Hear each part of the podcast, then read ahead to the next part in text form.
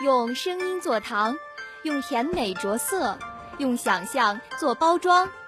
精灵姐姐的热气球故事棒棒糖，吃一颗，触碰童年最绚烂的梦想。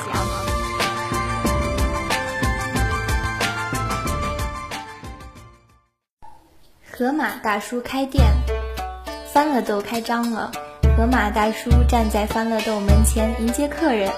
小兔一蹦一跳的跑来了，河马大叔笑眯眯地说：“欢迎小兔，请进，请进。”小乌龟一步一步地爬过来，河马大叔笑眯眯地说：“欢迎小乌龟，请进，请进。”袋鼠、刺猬、松鼠、小狗、猫也来了，河马大叔笑眯眯地说：“欢迎你们，请进，请进。”小动物们玩得真高兴。